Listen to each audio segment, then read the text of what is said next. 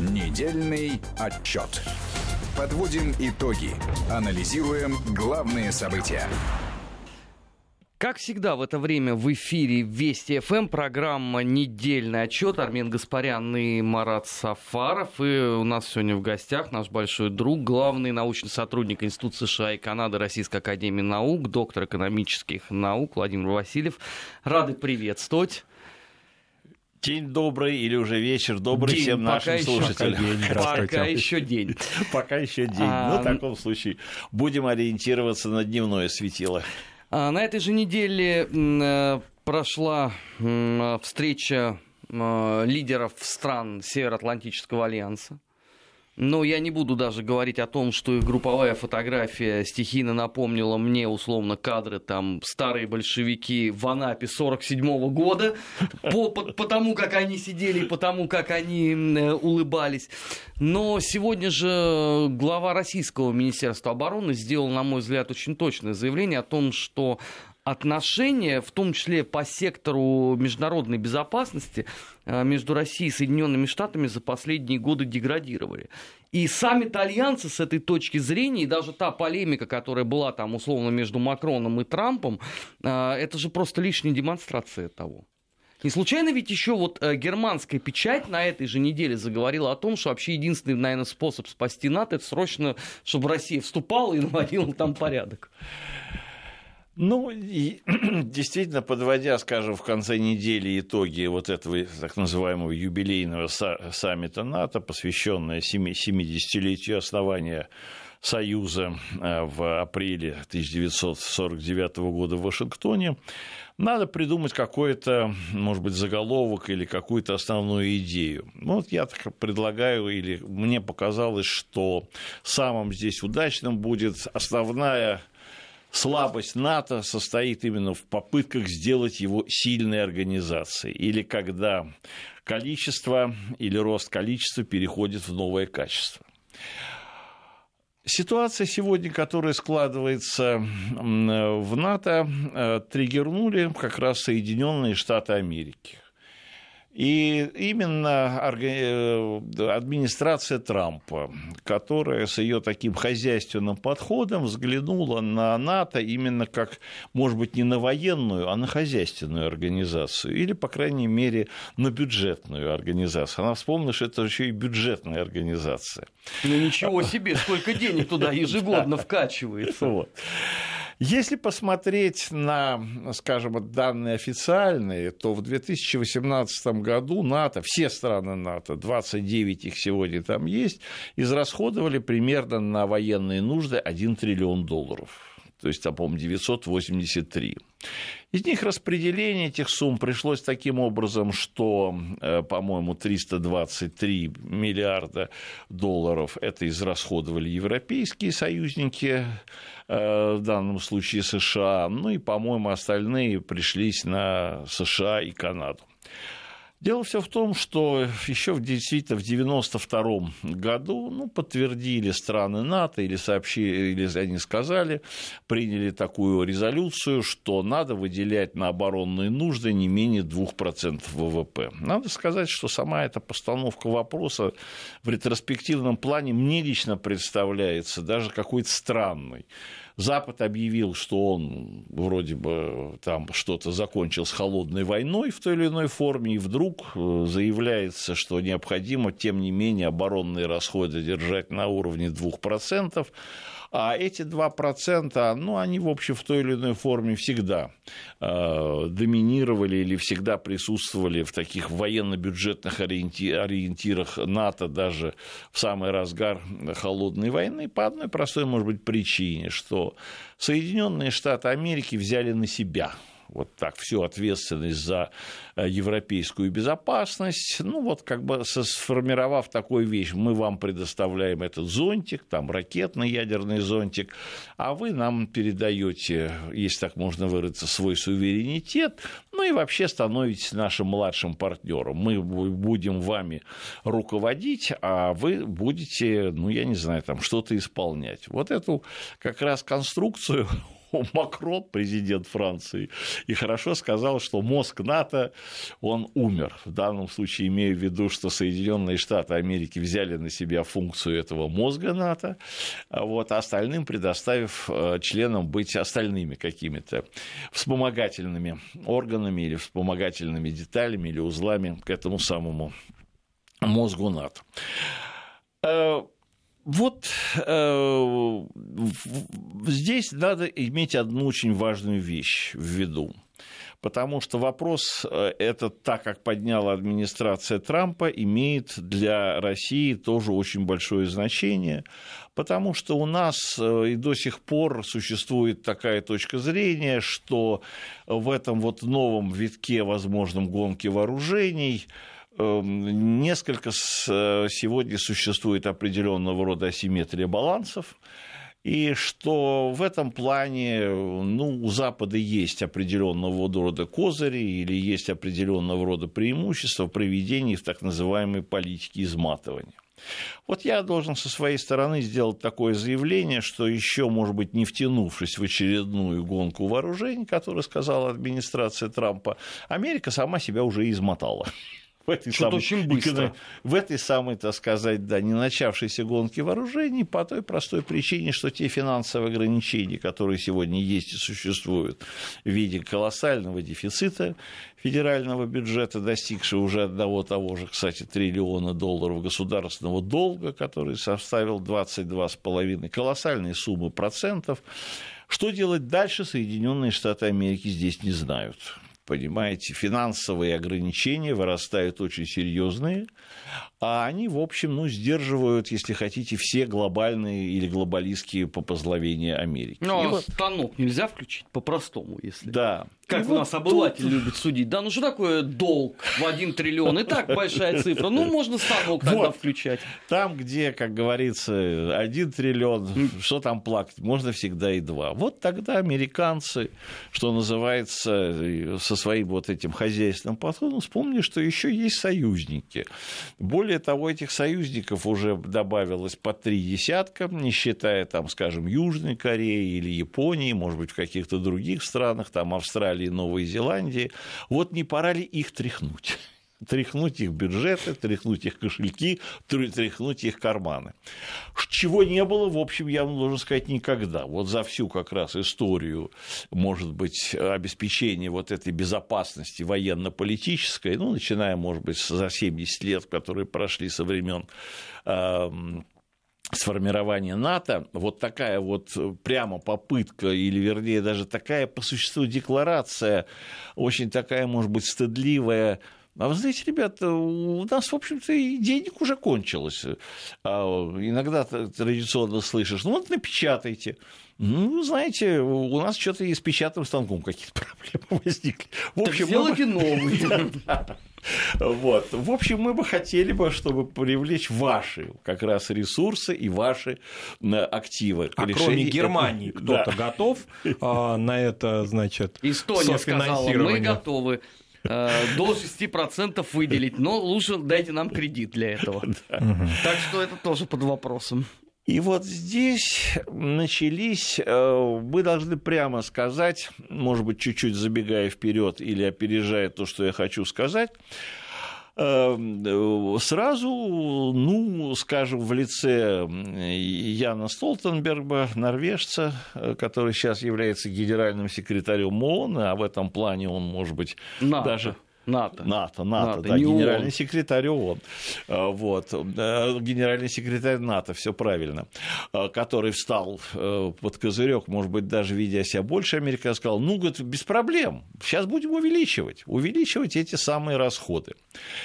И вы знаете, если посмотреть на динамику, то можно действительно увидеть, что начиная с, вот до 2017 года общие совокупные расходы НАТО сокращались там на 1, 2, 3 процента, а вот после 2017 года с приходом администрации Трампа они стали тоже расти там на 2, на 3 процента в общей. Вот сегодня мы уже, как говорится, имеем 1 триллион долларов. И вот тогда, когда европей, когда более того, и, собственно говоря, в лице э, представителей администрации Трампа, сам Трамп, Пенс, сменяющиеся министры обороны, там Мэтис, потом был Шанахан, он исполнял обязанности, ну, почти 8 месяцев, э, Эсперс тоже, все стали, что называется, перешли вот на этот хозрасчетную модель и стали говорить, ну, когда, когда, давайте, давайте увидим увеличиваете. И Столтенберг как раз, по-моему, где-то по весне, выступая, сказал, что мы увеличили, в общем, на сегодняшний день НАТО увеличило, или там к 2020 году увеличит э, на 100%, на 100 миллиардов долларов. На 100. То есть вот было там сколько-то, там 250, вот мы можем увеличить, э, или там в районе 200 увеличим на 100 миллиардов долларов. Но, правда, тут же выяснилось, что желая, выдает за действительное, пока увеличили, реальное увеличение евро европейские сотрудники, союзники увеличили только на 40 миллиардов долларов, но тут-то европейские союзники, почесав маковки, посмотрев на те суммы колоссальные, а Столтенберг даже вот сейчас на этой сессии юбилейной заявил о том, что к 2024 году европейские союзники свой вклад доведут до 400 миллиардов долларов, справедливо решили ну, на такие-то деньги, может, мы свою собственную организацию военную создадим. Потому что американцы, ну, не скрывая, по существу говорили о том, что эти деньги нужны э, по двум параметрам сегодня. Первое – на военное перевооружение НАТО. И здесь не скрывалась идея, что э, технику будут производить американские фирмы, задействующие в ВПК, и поэтому все соответствующее увеличение, мы там еще эти бухгалтерские расклады э, обсудим, они пойдут на фактически на финансирование деятельности американских фирм.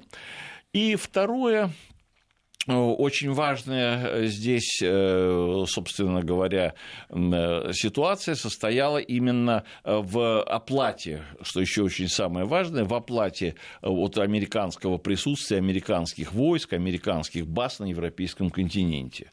Американцы тоже здесь заявили о том, что европейцы как бы должны оплачивать вот их пребывание. Притом, более того, по весне была выдвинута вообще идея, она, кстати сказать, вызвала очень большую оппозицию в Германии. Американцы тут же заняли очень такую противоречивую позицию. Да нет, мы вроде бы не выдвигали этой идеи.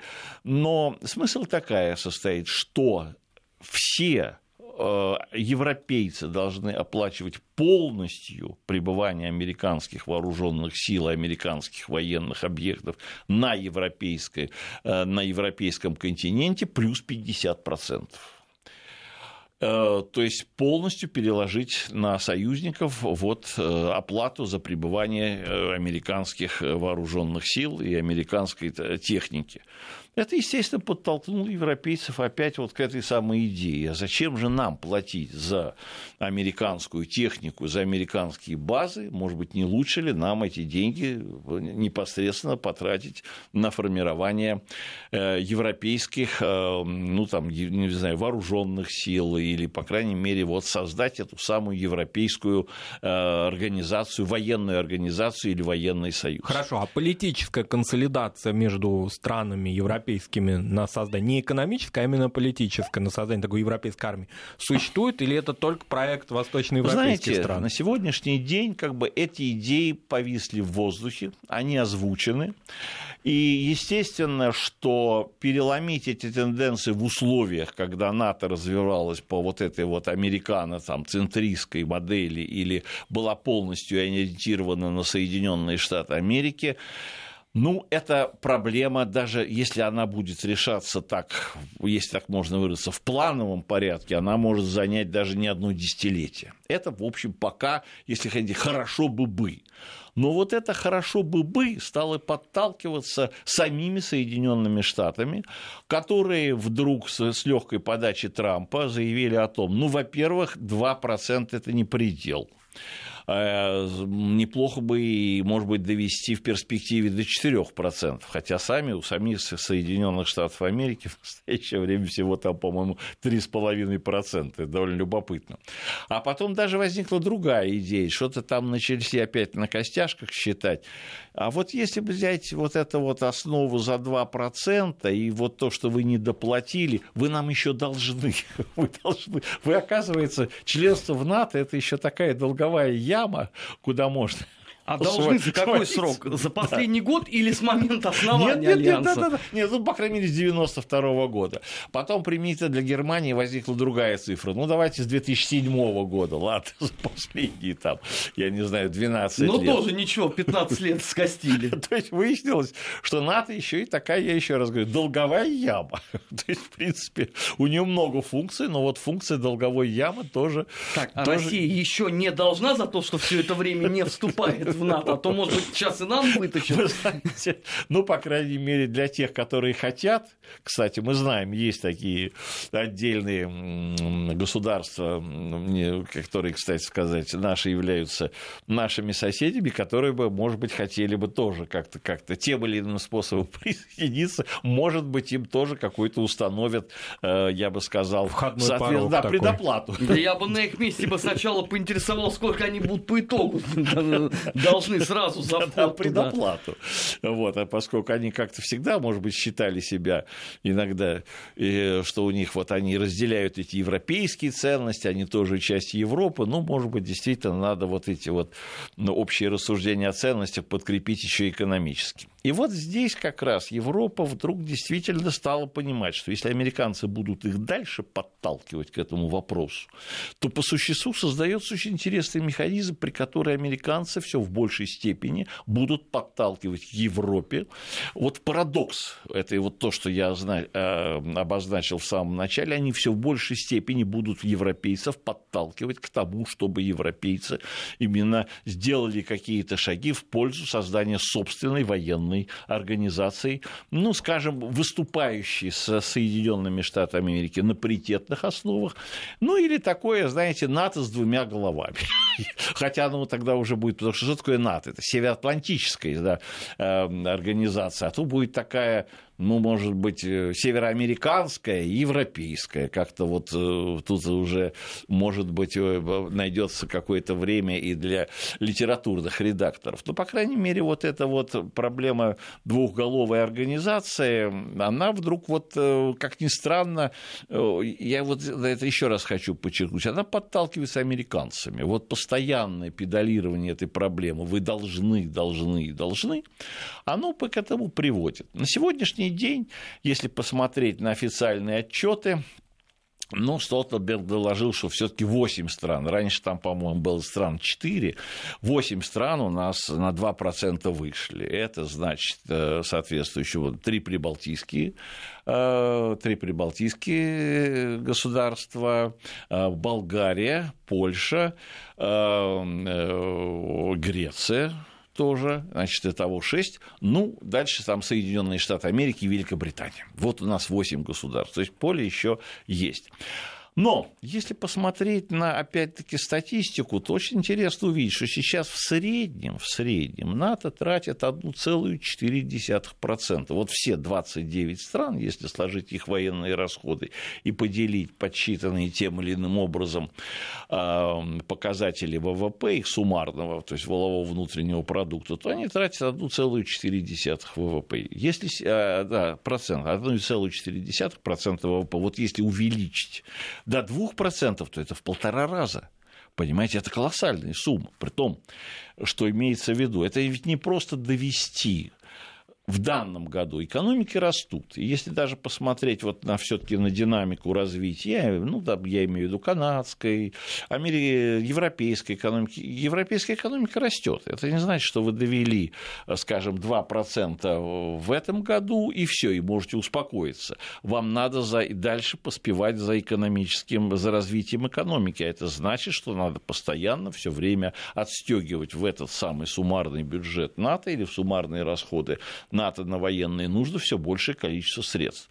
Здесь уже действительно встает вопрос, а американцы явно сегодня поставили таким образом вопрос, что они готовы именно, они должны быть распорядителями или директорами-распорядителями этих сумм, которые получают они от э, союзников.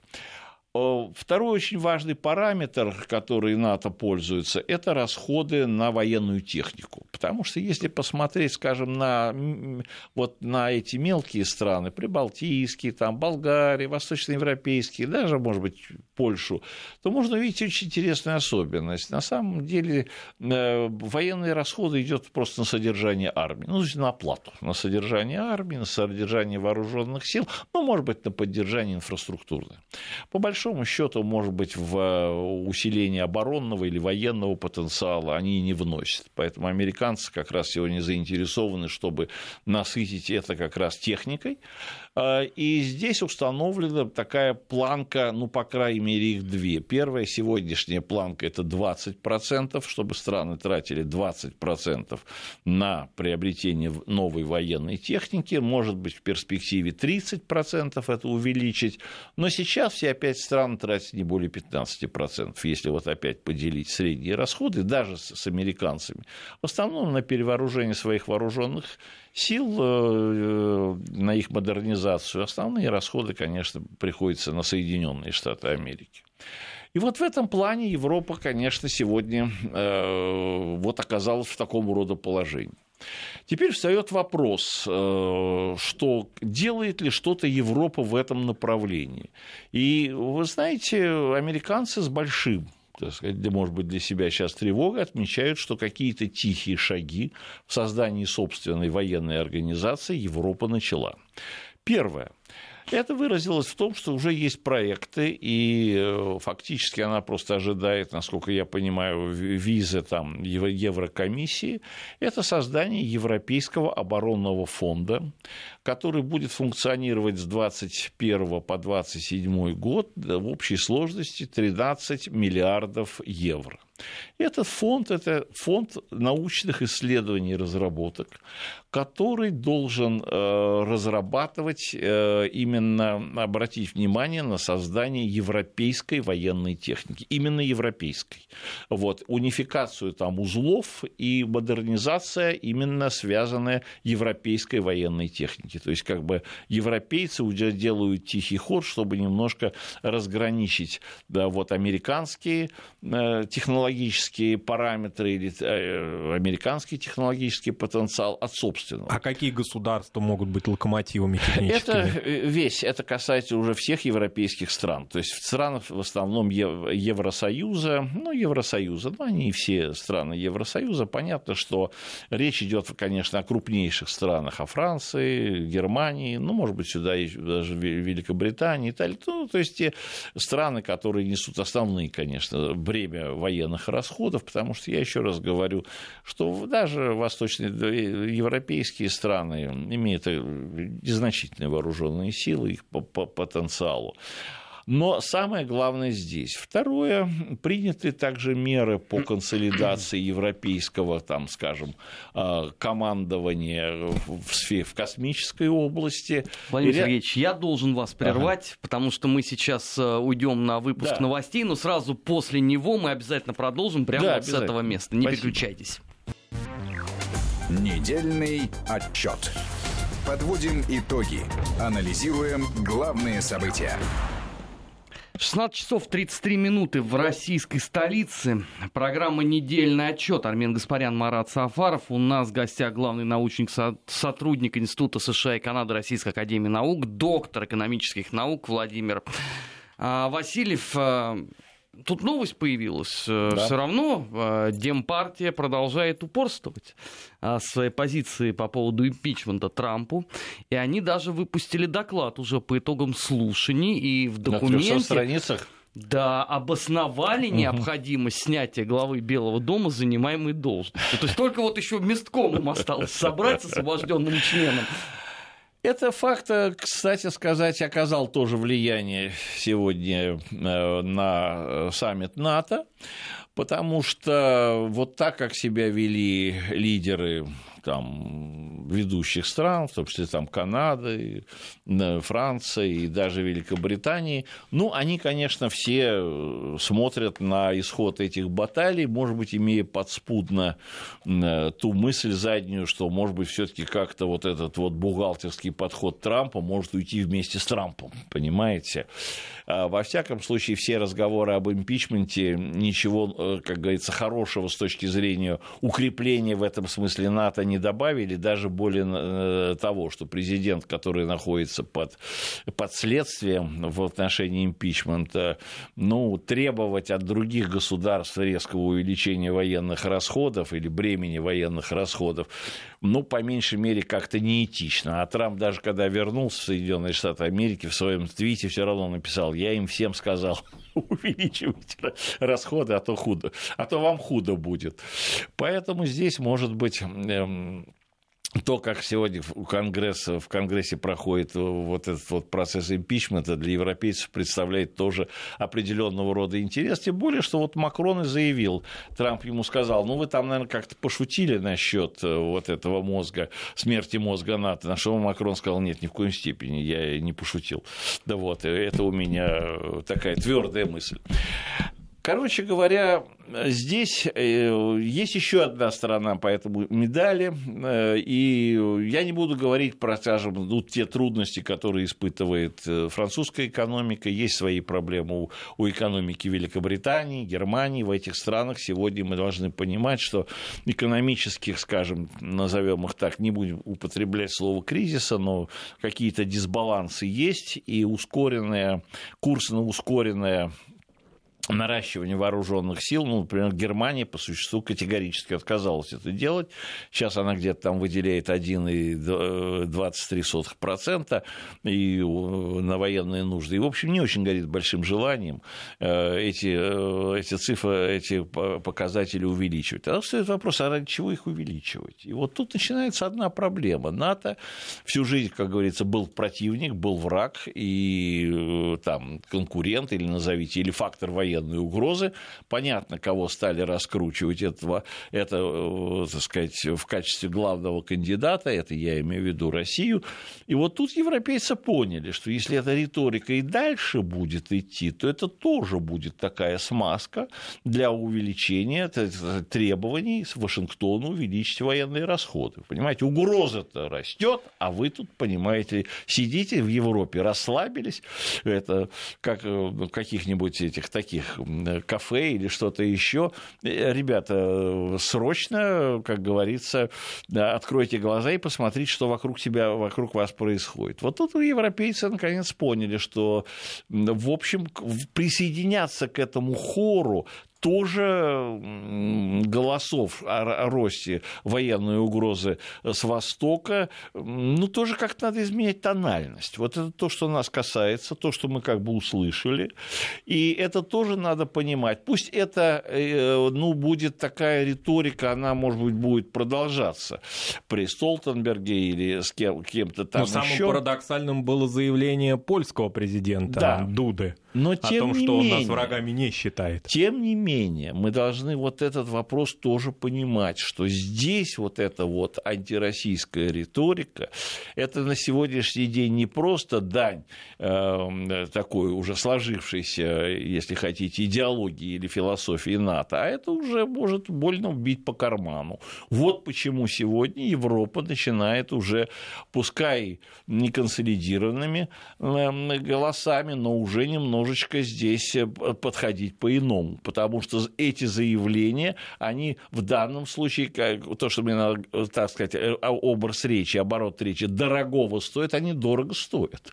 И этот вопрос тоже мы должны учитывать, потому что пока есть вот эта администрация Трампа, все эти разговоры об угрозе, э, ну, будут иметь очень четкое экономическое измерение. Поэтому мы должны здесь внимательно это здесь, конечно, отслеживать этот вопрос, с моей точки зрения зрения, э, чем дальше, может быть, э, ситуация будет вот как раз с финансовой составляющей обостряться, Европа, может быть, более активно будет заявлять свою позицию, что она должна иметь какую-то собственную такую, ну, подпозицию в отношении России. Здесь я коротко могу сказать одна вещь, поэтому, может быть, пока из области, ну, таких не совсем сложившихся реалий, ну, допустим, по мере того, как Европа будет двигаться в сторону, допустим, собственного военного союза, учитывая, может быть, асимметрию в наших ядерных потенциалах, учитывая тот факт, что Европа, может быть, будет в большей степени определяться со своими приоритетами. Вот если Соединенным Штатам Америки Россия как угроза геополитическая нужна, вот как идеологический такой конструкт, Европе это не нужно. Вот даже формирование Европейского военного союза не требует для Европы вот такого вот э, антироссийской риторики. Наоборот, это как раз может быть попытка сказать, потому что мы здесь тоже и Россия в данном случае европейская держава, что подход должен носить сбалансированный характер и что, в общем, Европа э, ну, должна, может быть, иметь именно сотрудничество. Вот то самое сотрудничество, которое провалилось появилось, о котором э, Армен говорил в заявлении как раз нашего Министерства обороны, а речь идет о том, что все наши разговоры, вот НАТО, Россия, эта комиссия на сегодняшний день, ну, практически они там, все эти дискуссии, диалоги прекращены, то возникновение, вот, если хотите, диалога между европейскими оборонными структурами, которые там, может быть, когда-нибудь возникнут суверенными, и Россией, это, может быть, сегодня диалог уже поставлен на более такой а, а, прочный фундамент, потому что объективно Европа с моей точки зрения, не заинтересована в раскручивании вот этого фактора военной угрозы, учитывая, может быть, и экономические параметры, потому что возможности Европы, почему Европа всегда и манкировала вот эти вот 2%, все-таки европейцы как бы осознают, что в полной мере ну, создавать вот собственную военную машину или собственную военную структуру, независимую, суверенную, это дело дорогостоящее, и, в принципе, здесь как как раз э, фактор военно внешней угрозы, но с ним надо быть крайне осторожным, э, вот, чтобы, по крайней мере, самим не надорваться, не говоря уже о действии политического процесса.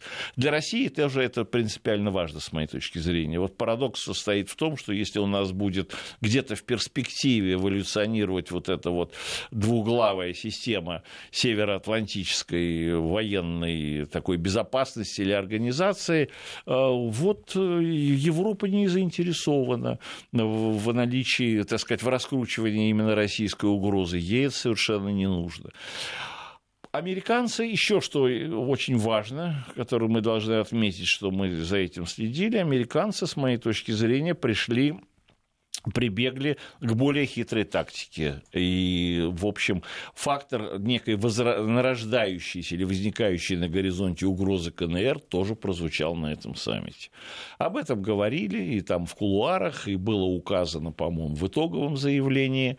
Но понятно, с моей точки зрения, что чтобы европейские политики или военные стратегии не говорили о роли Китая, применительно, скажем, к угрозе, допустим, которую Китай создает по отношению к Европе, пока это, может быть, свелось к рассуждению о том, что если Европа будет э, следовать этим платформам 5G Huawei, Huawei то тогда, мол, Китай получит возможность, там, я не знаю, ведения кибератак против Европы или что-то в этом роде.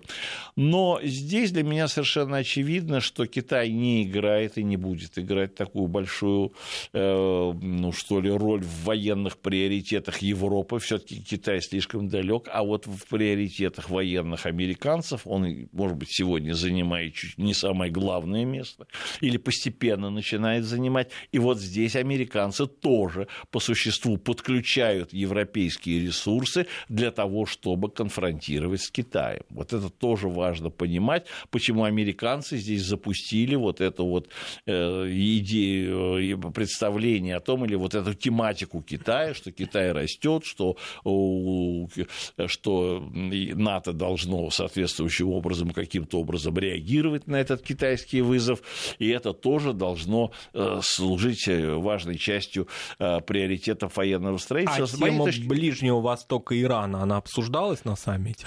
Да, это, естественно, вопросы, так сказать, они как бы затрагивались, но здесь надо тоже понимать, что сегодня между США и европейскими союзниками есть э, разногласия. Они состоят в том, что европейские союзники пока держатся за эту иранскую сделку и не хотят, в общем, серьезно дестабилизировать ситуацию в Иране, а, потому что это может действительно тоже означать начало какой-то очередной военной кампании. Европа, вот здесь как раз Европа уже нахлебалась после ливийских событий, и, может быть, это тоже является дополнительным важным фактором, что вот европейская именно политика военного строительства или обеспечения военной безопасности Европы будет отличаться от Соединенных Штатов Америки, ну, если она теоретически все в большей степени а, будет приобретать черты суверенности. Но, по крайней мере, мы должны, может быть, исходить из того, что, может быть, вот этот, э, ну, скажем, саммит НАТО.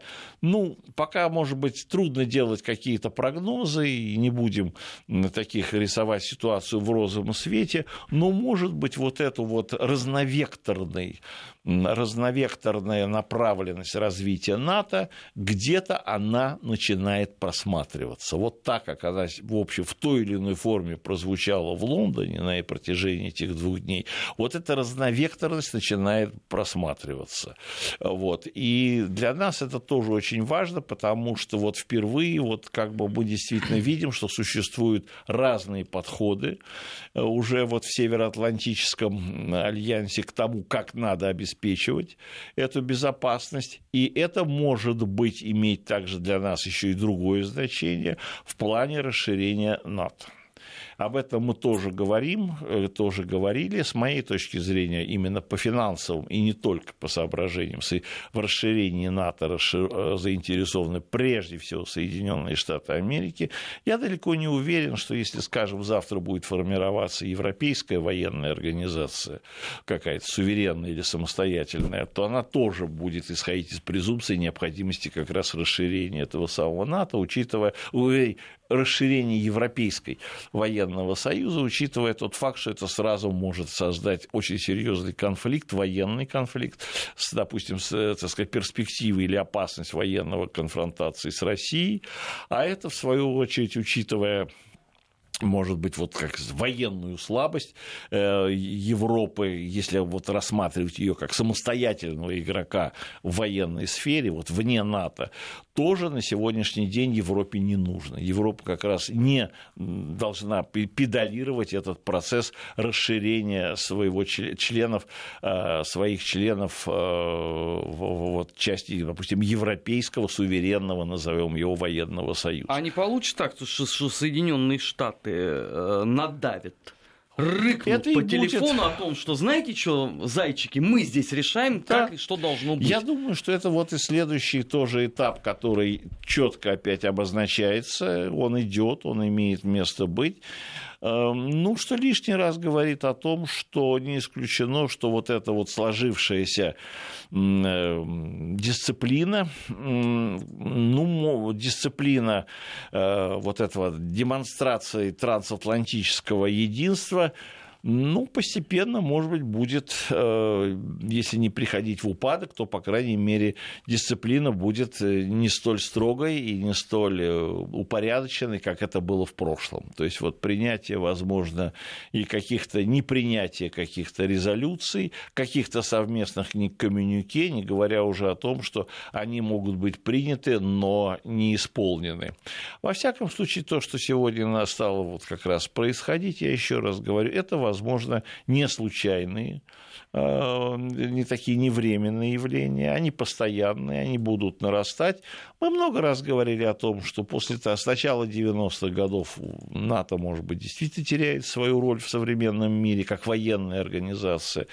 Но, в общем, вырисовывается, вот как Армен правильно говорит, что по существу они все в большей степени Европа экономически, может быть, обретает свою независимость, а в военной сфере Соединенные Штаты Америки пытаются сделать ее вот такими зайчиками или кроликами, вот, над которыми можно, так сказать, пристукнуть, можно э, приструнить и можно, может быть, заставить э, еще втянуть в какие-то, так сказать, авантюры, ну, например, наподобие ливийской. Э, здесь, я думаю, Европа, может быть, получила не самый плохой урок в этом плане, и, может быть, сегодня ведет себя достаточно осторожно. Ну, естественно, мы должны понимать, что вот эти вот трещины в НАТО, мы их видим очень четко в э, турецком факторе, э, вот, на сегодняшний день.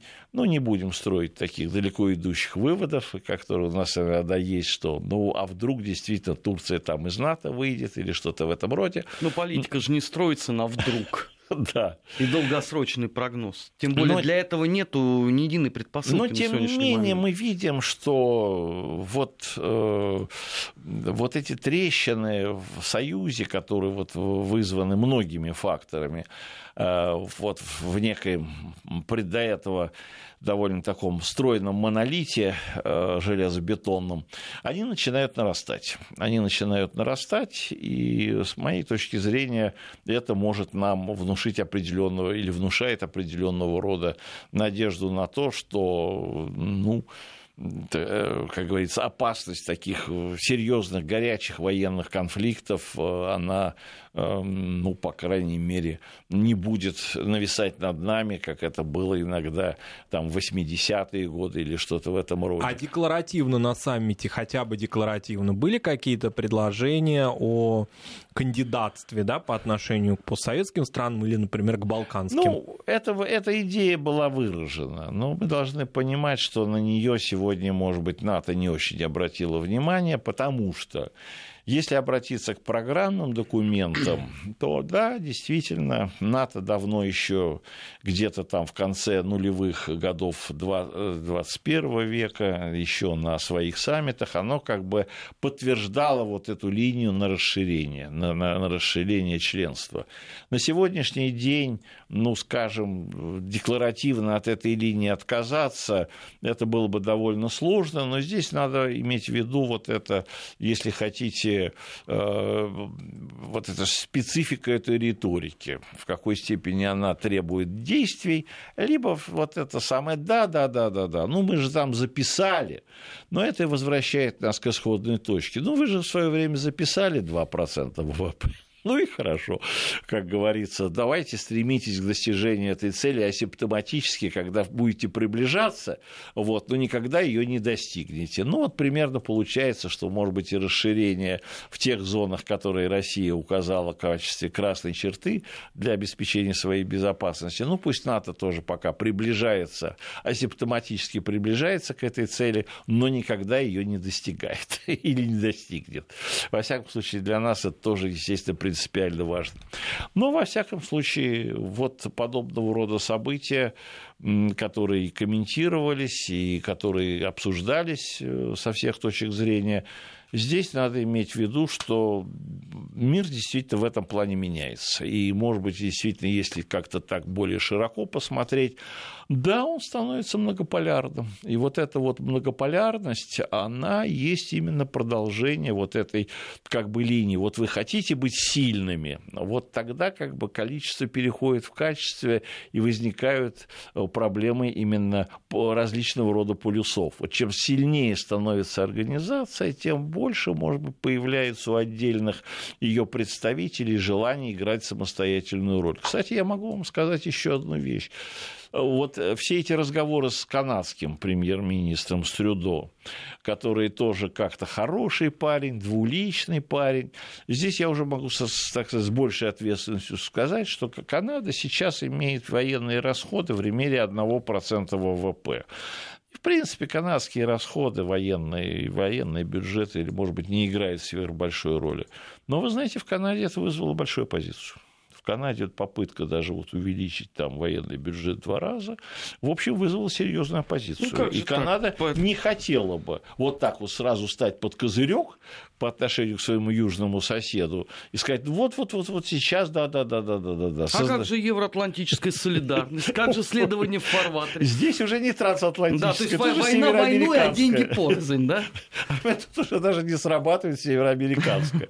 А это связано как раз тоже с экономикой, потому что американцы вышли из нафта, американцы стали давить, то есть от севера, э, то есть это, ну да, севера американскую зону свободной торговли.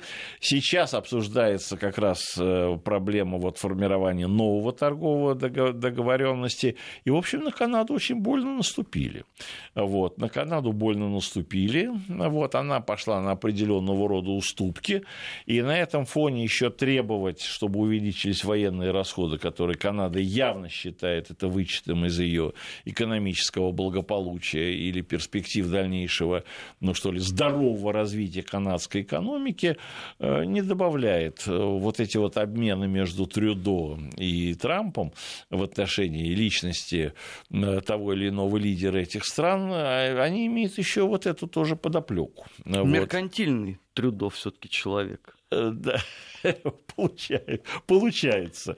Вот. То есть здесь э, я уже даже не говорю о том, что, правда, по другому поводу, но, может быть, э, я там смотрел, во всяком случае, а, где это, по-моему, на, на саммите Большой Семерки обратили даже внимание вдруг на то, что э, ну, это можно сказать, что разногласия или какие-то разночтения, они затронули и другие параметры. В частности, вдруг обнаружили, что Мелания Трамп как-то на канадского э, премьера посмотрела немножко по-другому, очень ласково. Вот, он как-то ее заинтересовал. Вот, ну, мужчина. конечно, откуда такая дерзость? Что ты вдруг взбунтовался и платить не хочешь? Да, это тоже обсуждалось, что как-то эм, канадский премьер, э, в общем, ее первую леди Америки тоже как-то очаровал. То есть я думаю, что поводов для таких вот э, небольших, если хотите, шероховатостей уже в данном случае не только в трансатлантической солидарности, но и в североамериканской солидарности вот, можно найти немало за последнее время. Ну, что вот тоже говорит о том, что мир не стоит на месте, мир меняется, и вот каким образом дальше будет все это эволюционировать. Ну, надо смотреть. Во всяком случае, сегодня, может быть, действительно очень трудно делать каким-то образом прогнозы. И я в этом плане еще раз хочу сказать, что старая логика времен холодной войны, понимаете, о том, каким образом сегодня происходят слабые и сильные стороны в конфронтации великих держав, она, с моей точки зрения, ну, мягко выражаясь, если не не работает, то, по крайней мере, имеет очень серьезные изъяны. Будем наблюдать. Владимир Сергеевич, спасибо, спасибо что большое. Э, были с нами. Недельный отчет в эфире Вести ФМ. Впереди вас ждут новости, не переключайтесь. Недельный отчет. Подводим итоги. Анализируем главные события.